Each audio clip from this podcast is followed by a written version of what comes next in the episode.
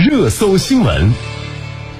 说一个有趣的事儿，发生在山东烟台，有一对九零后父母给儿子起名 叫张总，引发了网友的热议。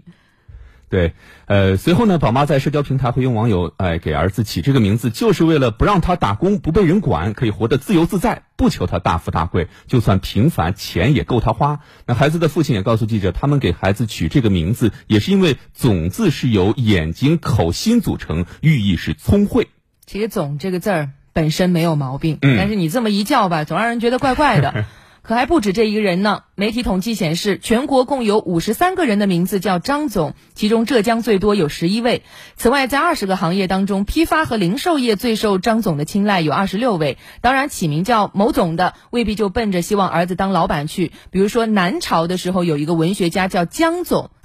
那个时候啊，想必他起这个名字肯定还是有其他更加美好的寓意。对，可能也不单单是指老板哈。呃，不过近些年呢，爹妈任性给孩子起名的还真不少，像安。徽安庆一对夫妇给孩子取名为五十亿，这个亿是记忆的亿啊，谐音五十亿啊，走红网络。对此呢，孩子的父亲武林告诉记者，他的名字谐音五十，给孩子取名五十亿，就是为了谐音五十一。还有啊，礼部尚书、王者荣耀等等等等，这些都是网络讨论的热点了。对，就是各种各样的名字啊，特别多。但实际上，我国法律规定，姓名权作为一项基本的民事权利，自然人享有姓名权，有权依法决定使用、变更或者许可他人使用自己的名字，但是不得不违背公序良俗。那起名字呢，确实是一个很难的事情啊。嗯，我们国家的法律，像二零一四年全国人大常委会对自然人行使姓名权问题作出过立法解释，《民法典》第一千零一十五条吸收了立法解释的规定，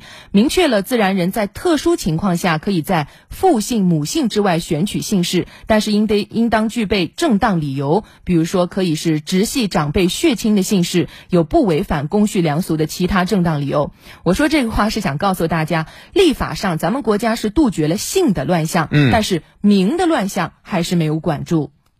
没错，呃，所以说像北燕云一啊，你就不能起了啊。李姓李的可以起名叫礼部尚书，姓万的可以起名叫万兔 three。所以就是这样的名字确实是存在啊，那你总觉得在生活中叫起来就怪怪的。我们说遵守公序良俗是贯穿民法典的基本原则啊，行使姓名权还是要守公德、尽良俗，特别是体现未成年人利益优先原则。呃，如果说张总这一类的名字啊，多多少少啊，可能有些人还算能够被接受，但那些起名叫王者荣耀的父母，你真的不担心孩子成年之后可能会面临的一些苦恼吗？对，所以